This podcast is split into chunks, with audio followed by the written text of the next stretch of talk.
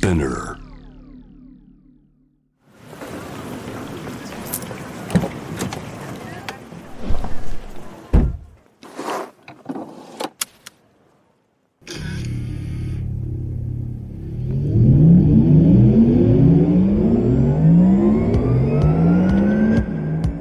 人生の中で絶対に叶えたい夢のリスト Bucket List ポルシェの創始者セリー・ポルシェから脈々引き継がれる夢を追い現実にする勇気。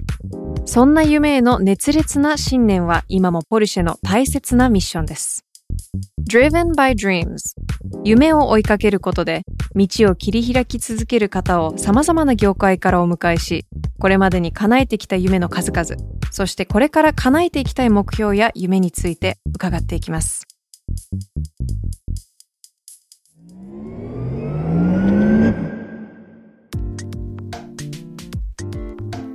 Bucket List Driven by Dreams Powered by Porsche 夢を見る力で道を切り開き続けているゲストをお迎えして夢のリストについていろいろな角度からお話を聞いていきますナビゲーターは私シャウラですポルシェジャパン、マヤです。よはい前田さんろしくお願いします。よろしくお願いします。さあ、今回もですね、引き続き、ハイプビーストジャパンのマネージングエディターの阿部祐樹さんをゲストにお迎えしています。よろしくお願いします。よろしくお願いします。前回はいろいろと阿部さんの、まあ、ハイプビーストのエディターになる前は、ラッパーをやってたりとか IT で働いてたりとかっていう話も聞きましたけど、はいはハイプビーストのどういうとこに惹かれました？最初は。でもなんかまあその創業者の、まあ、今 CEO をやってるそのケビン・マーと僕多分同い年かまあ同世代なんですよ。で結局その見てきたものとか育ってきたものが多分似てるんですよね。だからなんか全般的にハイプビーストの扱ってる、まあ、トピックだったりっていうのはすごいあの興味持ってたりとか、まあ、親和性があるというかすごい通ずるものは自分の趣味とあったなっていうところですかね。ケビン・マーさんってあれ、スニーカーのブログから始めたんですよ、ね。あそうそうですね。自分が履きたいスニーカーのブログを書いた。多分もともとはなんかその日本の雑誌とかが好きでうん。なんかそういうのの多分まあき切り抜きとかまあ何ていうんですか雑誌をこうスクラップみたいな感じにしてそれをこうサイトに勝手にアップしてたりとか多分してたんだと思うんですよ。で日本のカルチャーも好きで日本語の歌とかカラオケ行くと歌うんですけど、えー、そうなんだ、だからなんかな。それぐらい日本が好きでとかその結構日本のブランド多分ストリートカルチャーになるとうん。日本のその浦和塾の90年代のシーンとかがやっぱり今のベースになってたりするんで、うん。きっかけがスニーカーだったと思うんですけど、まあ、あとはそういう日本のブランドだったりカルチャーだったりっていうのにすごい興味を持って始まったっていうのが多分でも本当にハイプビーストの、えっと、スタート起源だったりするんでうん。多分日本とはすごい切っても切り離せない関係なのかなっていう気がします。日本のストリートカルチャーってなんでこんな人気だと思います？ご本人たちは多分本当になんか時代を変えようとかそういう意識があったというよりかは多分本当に好きなものとかをこう突き詰めて突き詰めてというかやってただけというかまあなんかそれが商業的な匂いがしすぎちゃったりとか糸みたいなのが出すぎちゃうとなんかあんまり惹かれなかったり周りが惹かれなかったりするのかなっていうそういう自然体な感じが良かったのかなと思ったり、まあ、あとはちょっと真似しやすいっていうのもありますけどねやっぱり。T シャツにプリントしてっていうところからスタートしてるんで、まあ、うん夢があるというか、うんそこからだから結構アメリカとかでも同じようなことをやって頑張ろうみたいな人たちはいっぱいできましたね。あのーまあ、この番組「バケットリスト」っていうタイトルがついてるんですけど、まあ、ここからはねやっぱり安倍さんのバケットリストあるいは、まあ、ハイプビーストジャパンとしてのバケットリストなども聞いていきたいなと思うんですけど、逆に今まで経験してきたことの中でこれバケットリストのチェックできたなみたいなものはありました？なんか僕でもそんなに大きな夢を持ってなかったというか、うんうん。なんか結構小さめの夢が多かったんでなんかそれで言うとなんかまあまあ叶ったなとは思ったりします。えでもいいじゃないですか。小さい夢。夢には大きさないと思いますよ。あなるほど。なるほど。なんかそう言われると。えちなみにそれはどういったああのあなんかでも昔その憧れてたアーティストと一緒にやったりとか、うん。なんかアメリカツアー行ったりとかなんか海外のフェス出たりとかなんかそういうそういう感じですかね。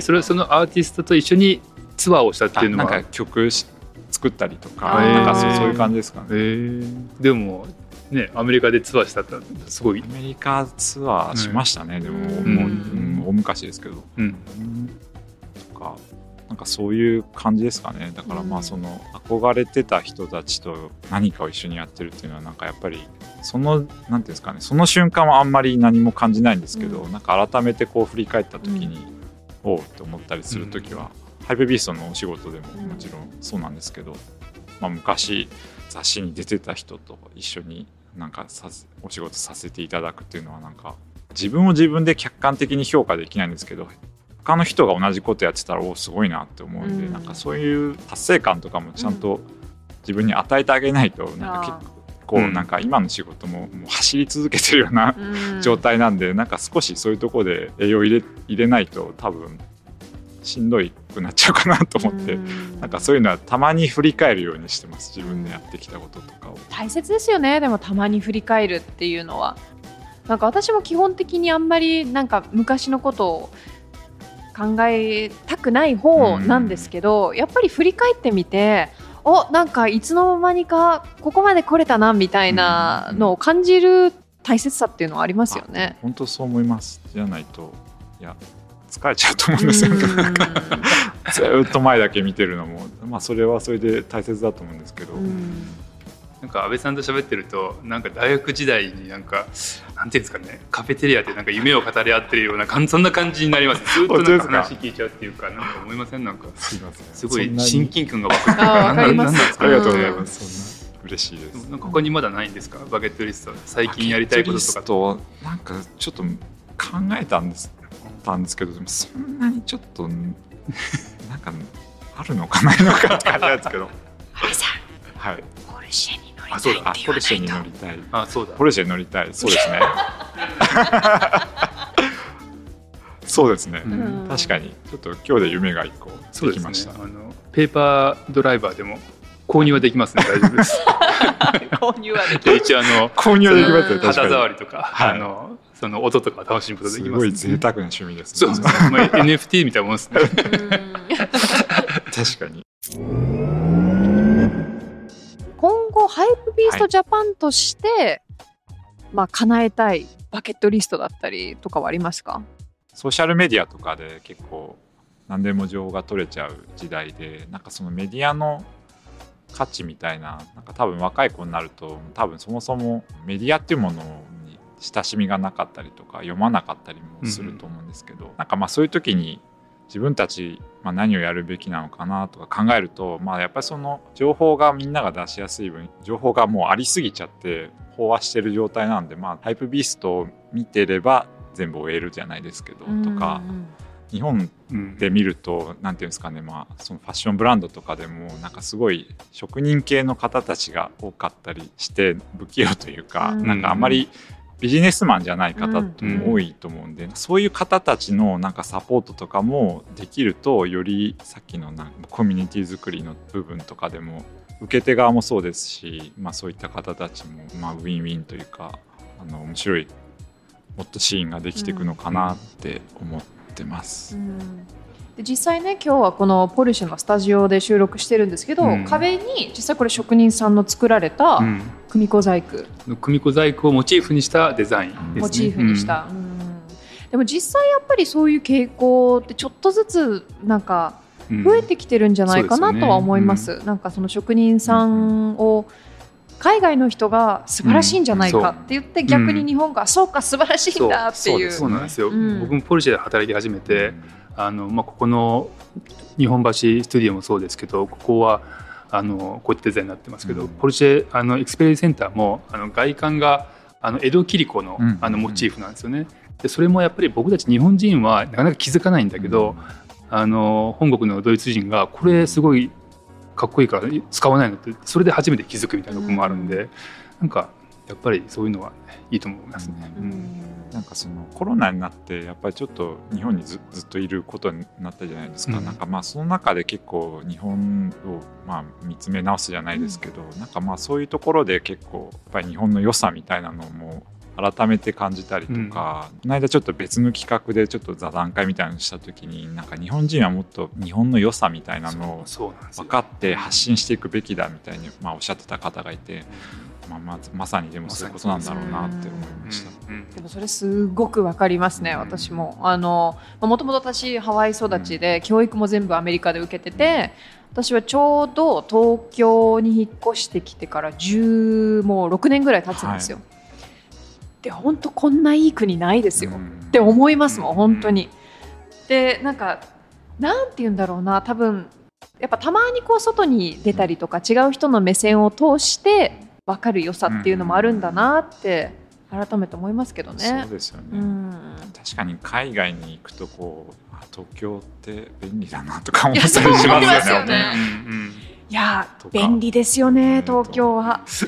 いやでもなんかすごくそれって素敵な夢なんじゃないかなと思いますけどね。やっぱりその日本で素晴らしい技術を持っている方たち、職人さんだったりうん。その日本から発信できる素敵なものを、まあ、そのハイプビーストっていうプラットフォームを使うことによってリーチっていうものもすごいと思いますしね。やっぱりその若い人がオーディエンスが多いですよね。はい。若めって感じですか若ね。め。うん。まあでも結構さっきのちょっと話戻っちゃうんですけど、うん。あの本当に若い子たちってやっぱり SNS だけ見てたりするんで、そうかそうか。でもそうなるとやっぱり実際にこれからこういろんなことを変えていける人たちがはいでもそうですよね。含まれてるんじゃないかなと思いますけどね。まあそういう人たちの助けになったりとか、うん。まあ影響を与えるって言ったらちょっとおこがましいですけど、うん。なんかまあ何かしらの役に立てばいいかなとかうん。思ったりしてますね。車メーカーとしてもぱりそのハイプビーストっていろんなあのファッションとかアートカルチャー、うん。もういろんな方面でタッチポイントあるじゃないですか。やっぱり今まで車って、まあ、このススタディオ日本橋の話に戻っちゃいますけどこれまでってね車買うのが結構なんかそのステータスだったじゃないですか。に20年とかはい。30年前とか、そういう時代は多分郊外のディーラーに行ってもよかったんですけど今ってそうじゃない。で、まあ、車を持ってない人もいるんでやっぱりそのハイプビーストのそのアートとかファッションに、まあ、その車っていう軸も入れてもらえると、うん。やっぱりいろんな人にあの車の良さとか分かってくれるんじゃないかなっていうのは、まあ、僕はそういうふうに思ってるんで、うん。今後ともぜひよろしくお願いします。あよろしくお願いします。はい、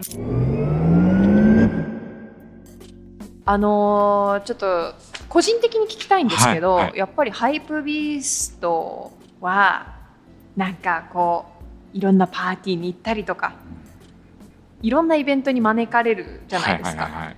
結構いろんなすごいこと見てきたんじゃないかなって思うんですけど今までで一番衝撃的なこととかってありました？衝撃的なことですか？なんだろう。だってね毎日もう二日酔い状態って言ってましたけど。のあの LA の遊びじゃない出張。あれ遊びじゃない遊びじゃない、うん。いやどすごいことですか？どんなんだろう。まあでもそんなにそうそうまあ会えない人たちとかには結構お会いししてるかもしれないですね、うん。でもなんかまあアスリートの方とか。あアスリートの方もいらっしゃるんですか？アスリートはい。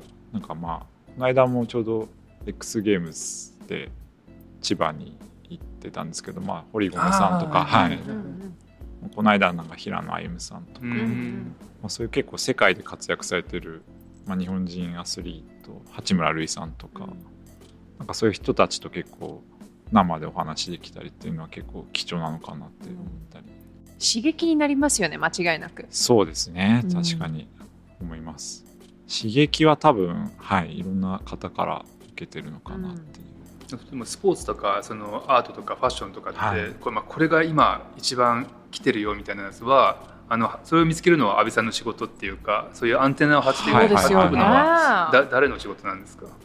アンテナを、はい。あーまあでも一応、まあ、会社全体でっていう感じではありますけど、一応まあそあの僕が率先してうん。頑張ってはいるんですけど、うん。なかなかでもやっぱり拾いきれうん。結構うんあのカバーしてる範囲が広いのでね。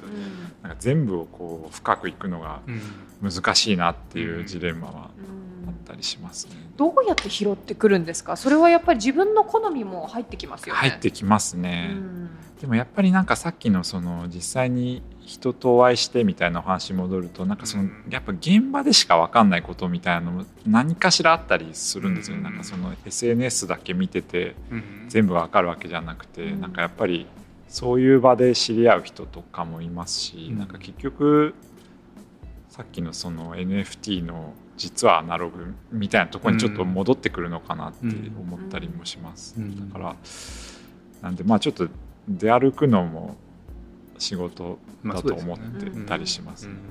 肌で感じるってことはいですよね。なんかそうなんですよね、うん。なんかやっぱちょっとうまく説明できないんですけど、うん。何かしらやっぱりそのネット上だけでは分かんないことがあったりしますね。うん。まあ、ハイプビーストでも、まあ、車の記事とかも出されてると思うんですけど、まあ、その記事を書く側、まあ、発信する側としてポルシェってどう見てますか？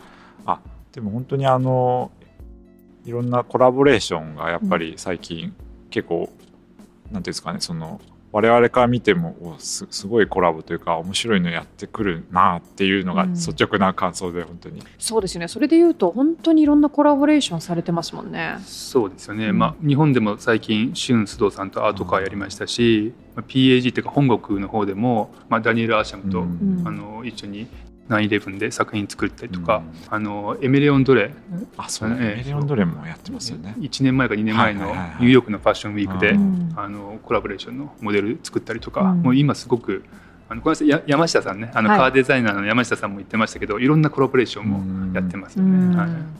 なんかすごいいいところを毎毎回ついてくるんで、うん。ささすがと思ってます。本当僕うん。もあのすごいなと思いますね。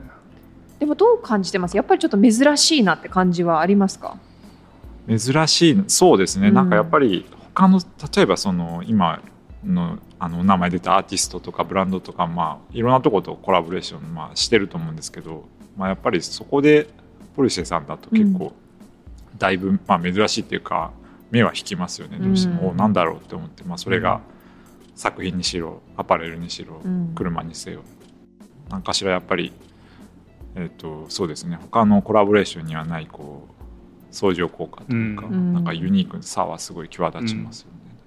車とそのアートのつながりっていうものに関してはどうですか？深くそこまで正直考えたことないんですけど、うん。まあすうんなんか今アートシーンが結構盛り上がってるのは盛り上がってると思うんで、まあよくありがちなコラボレーションよりかは車っていうところでこう、調理の仕方じゃないですけど、うん。なんか結構アーティストもやりがいのあるコラボレーションだったりするのかなっていつも思ったりしてます。なんか皆さんおっしゃるのはやっぱり彼はそのアーティストの人たちがもともとポルシェにすごい憧れ持ってて、うん。自分が子供の時からポルシェに乗りたかったと。ですあーで最終的にやっぱり自分がアーティストになってじゃあまあいろんなその、まあ、彫刻とかあのペイントとかあるんでしょうけどやっぱりポルシェもそのアートの作品にしたいっていうのはよく聞きますよね。うん。うん。だからそれはもうすごい嬉しいなと思いますけどね。うん。本当そうですよね、でも本当にあの憧れのポルシェとみたいな感じですよね、絶対。いやーでも本当に私は今日ここに来てポルシェに乗ってみてバケットリスト増えちゃいました。あどうしよう本当にどうしよもう聞いちゃいましたよそれ。ういやーちょっとじゃあバケです。ドキドキしながら帰ります、はい、ありがとうございます。いやでも安倍さん本当に2回にはい。わたってお話本当にありがとうございました、ありがとうございました。楽しかったです。前田さんもありがとうございました。ざいます。さあこのプログラムはスピナーのほか Apple Podcast、Spotify、Amazon Music などで聞くことができますのでぜひチェックしてください。そして番組をフォローして SNS でもシェアしてください Alright ナビゲーターのシャーロでした We'll see you next time. Bye!